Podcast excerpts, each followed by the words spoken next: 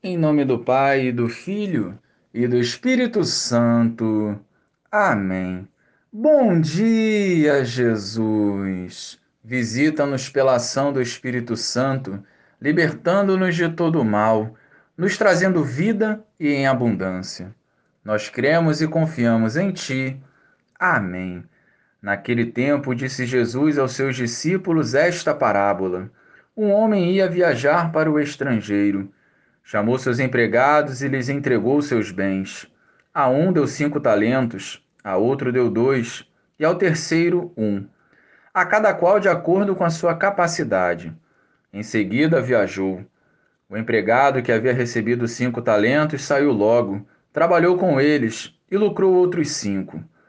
Do mesmo modo, o que havia recebido dois, lucrou outros dois. Mas aquele que havia recebido um só, saiu cavou um buraco na terra e escondeu o dinheiro do seu patrão. Depois de muito tempo, o patrão voltou e foi acertar contas com os empregados.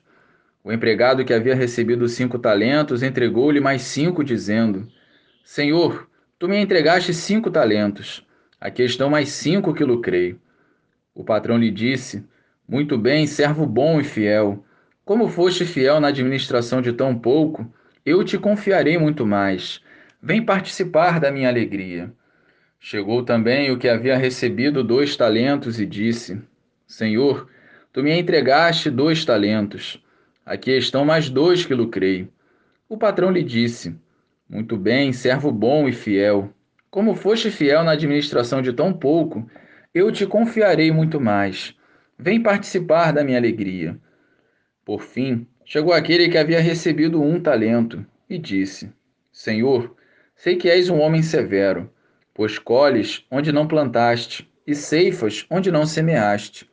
Por isso fiquei com medo e escondi o teu talento no chão. Aqui tens o que te pertence. O patrão lhe respondeu: Servo mau e preguiçoso, tu sabias que eu colho onde não plantei e que ceifo onde não semeei? Então devias ter depositado meu dinheiro no banco, para que ao voltar eu recebesse com juros o que me pertence.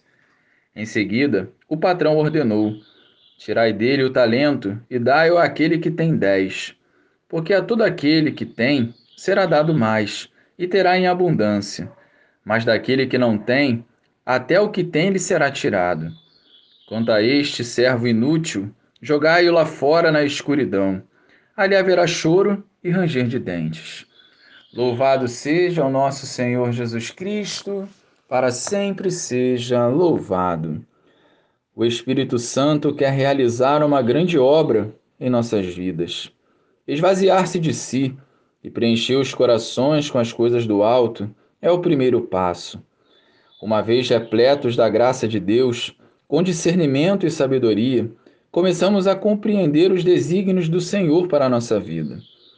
Não podemos ficar parados, aguardando a vinda de Jesus. Somos impulsionados a ofertar nossos talentos em favor da edificação do reino dos céus. Não importa a quantidade de talentos, nós precisamos, através do nosso sim, multiplicar tudo aquilo que o Senhor confiou a nós.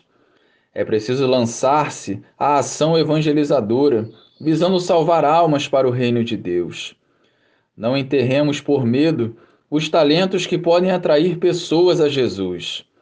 Não deixemos que o nosso egoísmo e fariseísmo nos impeça de pescar almas para o Senhor. Glória ao Pai, ao Filho e ao Espírito Santo, como era no princípio, agora e sempre. Amém.